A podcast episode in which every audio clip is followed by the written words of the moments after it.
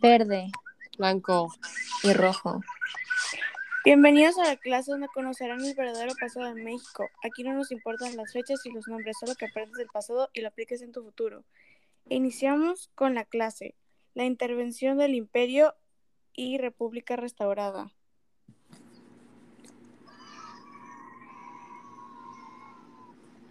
Pues como hemos visto, el presidente Benito Juárez le tocó una gran guerra contra los conservadores, ya que no les gustaba para nada Juárez. Así que desterró a varios obispos y al embajador de España. Aparte, pues no hubo tanta celebración ya que no tenían nada de dinero. Las arcas estaban vacías y las haciendas en bancarrota. Lux, dinos qué causó esto. Muchas personas no les gustó que no se celebrara nada, entonces querían sacarlo de la, de la presidencia. Votaron, pero Bonito Juárez ganó y se quedó. Como sabemos, los conservadores no desaparecieron, todavía tenían su ejército, así que lo que se autodenominó jefe del Ejército Nacional. Natalia, cuéntanos cómo le decían y qué declaró. Se le conocía como Tigre de Tacubaya porque al matar a Santos degollado, matar a Santos degollado, no solo mató a las personas parte del ejército, sino también a médicos, voluntarios que presentaron su ayuda a los liberales, que condenó a muerte a Juárez y a sus seguidores. Logró matar a Melchor Ocampo, Santos degollado y a Leandro Valle. Al estar en guerra y bancarrota, Juárez tomó una desesperada decisión del país a Inglaterra, España y Francia, a ellos no les gustó y se fueron todos contra México la Convención de Londres. Paulina, ¿qué decretaba tal convención? Que nadie podía adquirir ningún territorio y que no ejercería ninguna influencia en los asuntos internos de México. Al darse cuenta que venían a atacarlos, se dio cuenta que se equivocó y quiso cancelarlo, pero ya era demasiado tarde para eso. Pero esto solo fue una excusa para los países, ya que los conservadores ya tenían tiempo tratando de convencerlos de ayudar a restablecer la monarquía en México. José María Gutiérrez Estrada fue una de las personas que estaba a favor de la ayuda de Europa para restablecer la monarquía. Hasta escribió una carta diciendo que estaba a favor y que la república no funcionaba. Por eso, por esto fue exiliado del país. Juárez logró convencer a los europeos en tener una conversación de negociación en la Soledad, Veracruz, antes de entrar en guerra. Lograron llegar a acuerdos y el Tratado de la Soledad surgió. Lux, explícanoslo. Los tres países europeos reconocían al gobierno de Juárez. Ya no iban a prestar ayuda militar a los conservadores, no irían en contra la independencia nacional y que los de los de las deudas sería resuelto por medio de tratados. Todo se veía muy bonito, pero Francia desconoció el tratado y rompió su rey España. Junto con los conservadores atacaron a México. A esto se le conoce como la intervención francesa. Sus posibilidades de ganar no se veían tan buenas, ya que el ejército francés era considerado el mejor del mundo, y en México apenas se logró formar uno. Es más, no todos eran guerreros, unos eran hasta voluntarios. En el primer enfrentamiento se muchos hombres, ya que los franceses eran mil veces mejor, pero el líder del ejército, Ignacio Zaragoza, no se dio por vencido.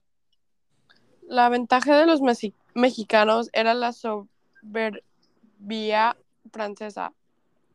Así es, Lux. La gran batalla fue en Puebla, ya que era un buen lugar estratégicamente para los mexicanos. La verdad es que antes de la batalla, Zaragoza les dio un discurso muy motivacional sobre defender su patria. De hecho, Porfirio Díaz fue un general en esa, en esta batalla. En de batalla, el ejército mexicano derrota a los franceses que salen huyendo de Puebla. Los mexicanos estaban muy emocionados ya que pensaban que iban a perder. Sin embargo, Zaragoza odiaba a Puebla, y si no fuera por la gente inocente, los niños hubieran y los niños hubieran quemado esa ciudad, porque sabía que apoyaban a los conservadores y su monarquía. Pero esta batalla ganada no significó que hayan ganado la guerra, y por la falta de recursos no pudieron expulsarlos del país, así que los franceses se reagrupan y se fortalecen para continuar. Luego el general Zaragoza se muere y gran parte de la motivación mexicana en esta guerra. Quiero durar un espacio antes de la gran guerra esperada, pues como en todas las guerras hay prisioneros, esta no era la excepción. Los franceses para dejarlos libres les dieron un documento que tenían que firmar donde decían que ya no iban a participar en tal guerra. Los que se negaban eran enviados a, a Francia, entre ellos el general Epitacio. Lograron escapar y regresar, pero esta vez el general estaba en contra del gobierno de Juárez y se refugió en Estados Unidos, esperando la caída del imperio. Regresemos a la guerra. Los mexicanos defendieron Puebla como pudieron, pero tuvieron que rendirse así que los franceses se dirigieron a la Ciudad de México.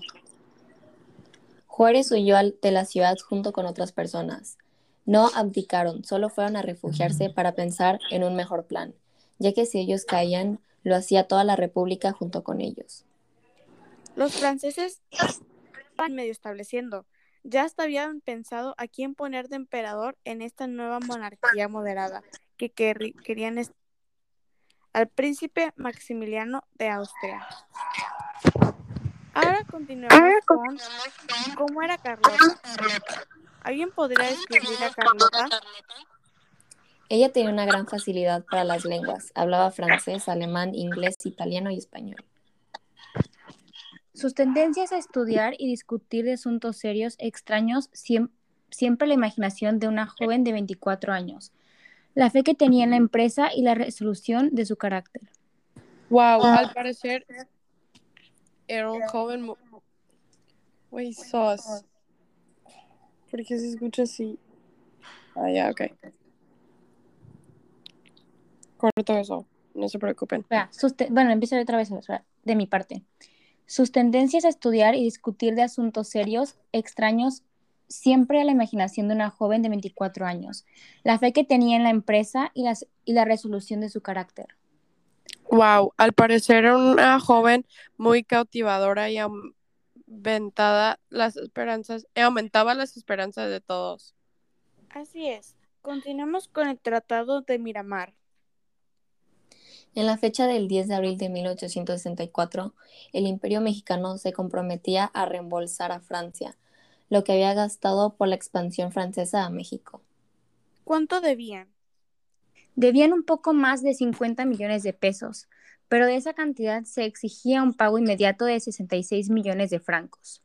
También establecía la reducción paulatina de las tropas francesas en México, en tanto el emperador creaba su propio ejército, en otras condiciones, entre otras condiciones más. Ahora continuemos con Reina de mi casa. Las damas de la de compañía de Carlota fueron elegidas de acuerdo con su posición social que ellos guardaban. ¿Cómo estaban posicionadas? Las que más se destacaban era la condesa del Valle, doña Dolores Ocio de Sánchez Navarro y doña Manuela Gutiérrez Estrada, esposa de uno de los impulsores del Segundo Imperio. Además de las damas de palacio, había otra categoría, damas de honor con sueldo, como las señoras Concepción Flowers y Pacheco y la señorita Josefina Varela. Solo una mujer se opuso y dijo, prefiero ser reina de mi casa y no, y no sirviente del palacio. Ahora el otro grito. Mientras Maximiliano se la pasaba de perlas en dolores, el gobierno hizo alto el 15 de septiembre de 1864 en una inhóspita región de Durango llamada María Pedriceña. Fue la propia adversidad la que propició una de las celebraciones patrióticas más emotivas del siglo XIX.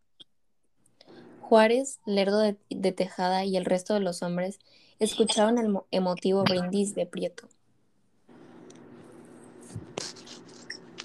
¿Y qué pasó esa noche? Esa noche los héroes de la independencia acompañaron a la República en el desierto y sus hombres se dispusieron a luchar hasta alcanzar nuevamente la independencia de México. ¡Wow! Unidad Nacional, el presidente contra el cacique. Santiago Vidaurri fue el gran cacique del noroeste al mediados del siglo 19. 1019. Él unió a los él unió a los estados de Coahuila y Nuevo León por sus pistolas y quiso pasarse de lista con Juárez en pleno intervención francesa. Juárez desconfiaba de Vida- Vidaurri, pero aún así marchó a Monterrey para poner en orden al cacique. ¿Qué era lo que Vidaurri quería? Él quería mantenerse al margen de la guerra contra los franceses y por si fuera poco conservar cacicazgo en el norte. Continuaremos con la contraguerrilla. ¿Alguien me puede decir quién se encontraba al mando en esta contraguerrilla? El coronel Águiles Charles Dupin, degradado del ejército francés por cometer irregularidades y enviado a México para combatir a los numerosos grupos de patriotas que formaron guerrillas. Y cuéntenme qué fue lo que hizo Dupin. Con el pretexto de reprimir a los rebeldes, adoptó una un sistema de devastación, arrasando y quemando los ranchos y poblaciones sospechosas que podrían albergar guer- guerrerillas. Una diva. En esta sección hablaremos de Ángela Peralta. ¿Alguien gusta compartir algo de ella? Ella fue conocida como el Ruiseñor mexicano ¿Por qué? por su talento. Ella cantaba increíble la ópera desde la corta edad de los ocho años. ¿Y cuáles fueron sus logros? Ella empezó su carrera, como ya se dijo, a los ocho años, en donde en 1853 cantó en la cavatina de Belisario y fue aclamada al personificar la Eleonora del Trovador de Verdi. ¿Qué más hizo? Pues ella tenía el talento, pero su papá quería que su voz fuera educada. Entonces se movieron al viejo continente en 1861 para buscar a un maestro en Milán, Italia. Con esto ya logró tener su primer debut en 1862 con Luciana Lammermoor y entre 1863 y 1864 se presentó. ¿Alguien sabe en qué lugares? En Roma, Florencia, Bolonia, Lisboa y El Cairo. Ahora seguiremos con, el, con, con ambiciosa, ambiciosa yo. Maximiliano gobernaba como si el imperio gozaba de, su, pro- de una prosperidad absoluta. A él, no, a él no parecía importarle la situación económica y tomaba descansos en Cuernavaca, donde cazaba mariposas o jugaba cricket. ¿Alguien sabe quién era la emper- emperatriz? Su nombre era Carlota y cuando Maximiliano no estaba, ella asumía su papel y cumplía con el ceremonial en la corte y era respetuosa con el protocolo. Exacto, Katia. Aparentemente nadie tenía nada malo que opinar sobre ella, pero todos sabían que ella quería todo el poder y quería gobernar. La verdad es que sí se nota. No tienes que ser un genio para darte cuenta. Sí, era muy obvio. Cada vez que el emperador dejaba la capital, ella se veía emocionada por tomar el control. La gente no sabía si mostraba lo ambiciosa que era u otra cosa. Ella respondió a todos estos rumores que decían que quería gobernar sobre el emperador, diciendo que ella solo quería ayudar en lo que podía y facilitarle la vida, que lo, lo hacía por gusto y sin duda no lo hacía con ni una pizca de ambición. Bueno, eso suena un poco dudable. Pasaremos con abdicar ni pensarlo. Hablaremos sobre la carta que Carlota le mandó a Maximiliano. Lux, ¿quisieras empezar? Sí, Carlota le mandó una carta diciendo que abdicar era para, es para dé- débiles, para ancianos y que en pocas palabras no es aceptable. Bueno, en mi opinión utilizó malas palabras, pero hay que recordar que él tenía 34 añ- años y, tenía, y tiene un poco de razón. Sí, él era muy joven aún. ¿Pero qué más le dijo? Pues en realidad casi toda la carta era ella tratando de convencerlo, diciéndole que él conoce sus, conocía sus riesgos desde el principio y en cuanto haya un emperador, hay un imperio. Decía otras cosas como que era la única ancora de salvación y que todo lo que pensaba ser no era digno de un príncipe de la casa de Habsburgo, ni de Francia y de su ejército, que serían llamados a contemplar este espectáculo y a permitirlo. Continuaremos con puros cuentos. Corre una versión de Maximiliano de Habsburgo no murió fusilado. En el Cerro de las Campañas, el 19 de junio de 1867. ¿Esto es falso o verdadero? Falso. ¿Qué pasó en realidad? Maximiliano sí murió en el Cerro de las Campanas. En esta historia falsa se dice que según, por ser masones, Juárez no tuvo remedio más que dejarlo morir, pero ya está confirmado que esto es falso y sí murió ahí. ¿De acuerdo a quién o qué? De acuerdo a la autopsia, cuatro blas entraron en el pecho y cuatro en el vértice más el tiro en el, corazón. Esto fue hecho por el doctor Vicente Licea. Él fue siendo enjuiciado. Sí, por querer luchar con las pertenencias del emperador. No, pues qué mal que sigan estos cuentos, que no tienen nada de cierto, solo transmiten mala información. Tienes toda la razón, Pablo. Continuaremos con que sí lo dijo. Hoy en día resulta sorprendente y un poco confuso que se ponga en duda que Juárez haya dicho una de sus frases más célebres.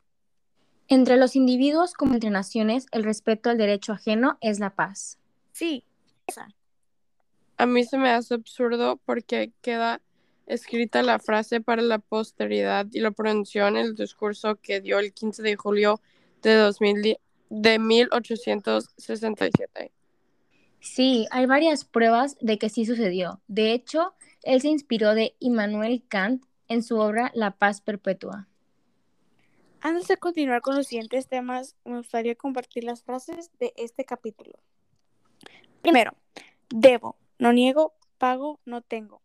Al leer esta frase me recordó mucho a México, ya que normalmente siempre tenemos deudas y casi no nos preocupa pagarlas de regreso y se excusan con esta frase o algo parecido.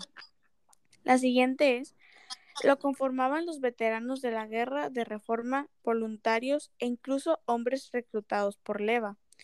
Me gustó porque a pesar de no ser ni guerreros, ahí estaban apoyando su país, apoyando su patria.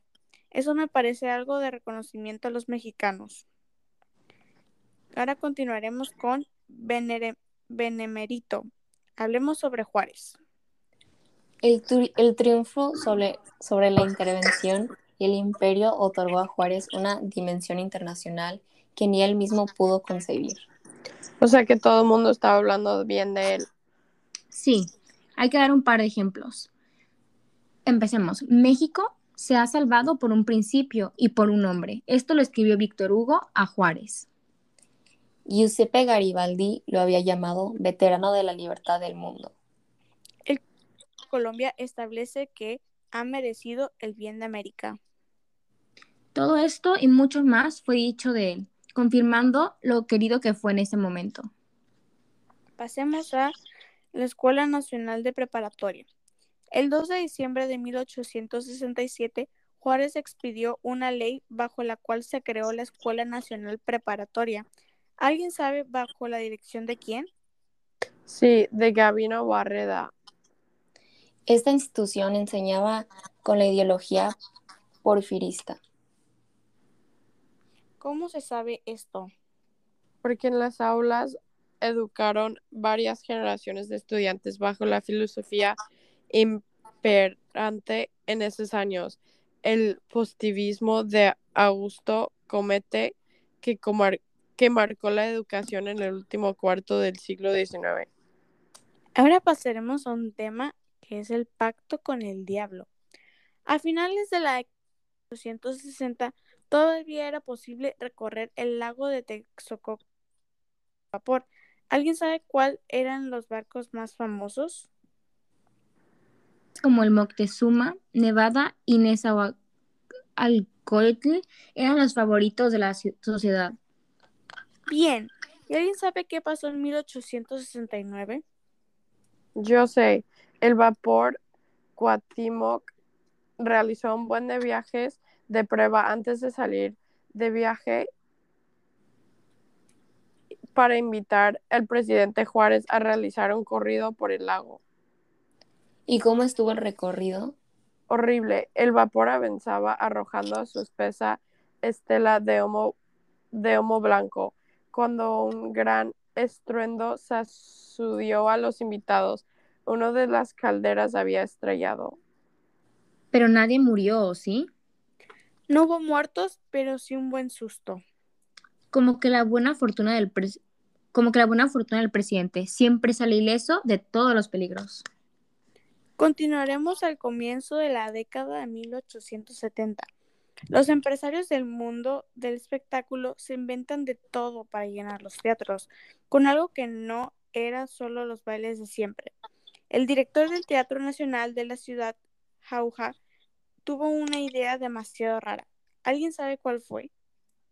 Según yo, el, co- el colgochorizos, jamones, quesos, latas de sardinas y otros embutidos en los árboles de la escenografía de la obra La Almoneda del Diablo. Y al final de la obra los alimentos eran rifados entre el público. ¿Qué onda? Imagínate ir al teatro y rifan comida de la obra. Me da un poco de asco. Mm, La verdad, sí. Continuaremos con uno de los rumores. Si Juárez no hubiera muerto, existen muchos rumores de cómo Juárez murió.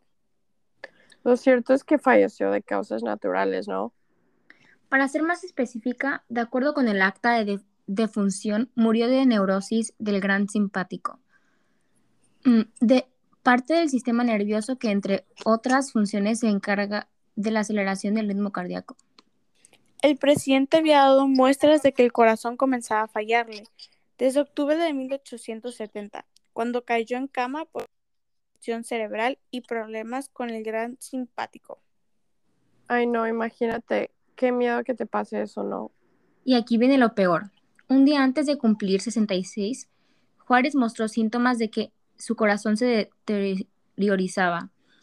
Su médico diagnosticó angina de pecho. El 8 de julio, después de la visita de unos niños del orfanato, Juárez sintió un dolor agudo en el pecho y en los siguientes días empeoró. ¿No será porque don Benito tenía una dieta pésima? Comía un buen de grasa. Por ejemplo, unos días antes de morir, comió sopa, tallarines, huevos fritos, arroz, bistec, frijoles, salsa de chile piquín, fruta y café. Entonces sí tenía que ver eso. Imagínate comer todo eso. Sería imposible no comer todo eso y no tener prole- problemas del corazón. Del 17 al 18 de julio, Juárez sufrió ataques que los médicos llamaron calambres del corazón y cada vez eran más dolorosos. Finalmente, a las 23 horas falleció. Ay, qué mala onda que no murió en paz. La verdad que sí. Pasaremos el, al Senado. La Constitución de 1824 estableció que el poder legislativo estaría conformado por dos cámaras, que vienen siendo La de diputados y la de senadores. Correcto. El Senado ocupó la vieja capilla del siglo XXIII en Palacio Nacional y que es conocida como Capilla de la Emperatriz. ¿Alguien sabe cómo los liberales consideraban al Senado? Los liberales suprimieron el Senado porque consideraban que sus miembros eran defensores de los fueros y privilegios de la clase alta del clero y del ejército y oponían a toda reforma liberal. De 1857 a 1874, el Senado dejó de existir y el poder legislativo solo contó con Cámara de Diputados. Pero en 1866 Juárez intentó restablecer el Senado porque la experiencia de los años anteriores le había demostrado que era necesario el sistema para tener equilibrio en el gobierno. La Cámara de Diputados había acumulado demasiado poder y la creación del Senado equilibraría el poder legislativo, legislativo y sería el contrapeso al poder de los diputados. Además, con el triunfo del proyecto liberal, la posibilidad de que miembros del clero o del viejo ejército conservador llegaran al Senado era inexistente. La iniciativa de reforma de Juárez no prosperó y no fue sino hasta 1864, cuando el Senado fue reinstalado. El Senado volvió a sesionar dentro del Palacio Nacional en la capilla de la emperatriz hasta 1931, donde se trasladó a la calle de Chicotencatl número 9 y desde 2011 ocupa su nuevo edificio en el Paseo de la Reforma. Muy bien, antes de finalizar por completo el episodio, me gustaría compartir las frases de este capítulo. Primero, Estado e Iglesia separados al fin. Me llama la atención cómo se expresan al separarse de la Iglesia, como si en verdad hubiera sido tenerlos pegados en asuntos que no son de su incumbencia. Y el otro es, Porfirio defendía el voto, no porque fuera un convencido de la democracia, quería la presidencia y necesitaba una justificación moral para lanzarse a la aventura militar. Es interesante cómo sonar a Porfirio, y seguramente sí fue así de directo, pero también siento que hizo muchas cosas que ayudaron mucho a México y que no fue tan mal como lo hacen sonar. Bueno, gracias por escuchar el episodio de hoy. Esperemos que lo hayan disfrutado y aprendido muchas cosas que tal vez puedan aplicar en su vida. Los esperamos para el próximo episodio, pero antes la pregunta de reflexión. Ya viendo que esto de las guerras nunca termina en México, que parece que el universo le dice que lo hagan, ¿creen que fue la mejor decisión de la República o pudieron solo mejorar la monarquía? De ser así, ¿cómo la cambiarían ustedes?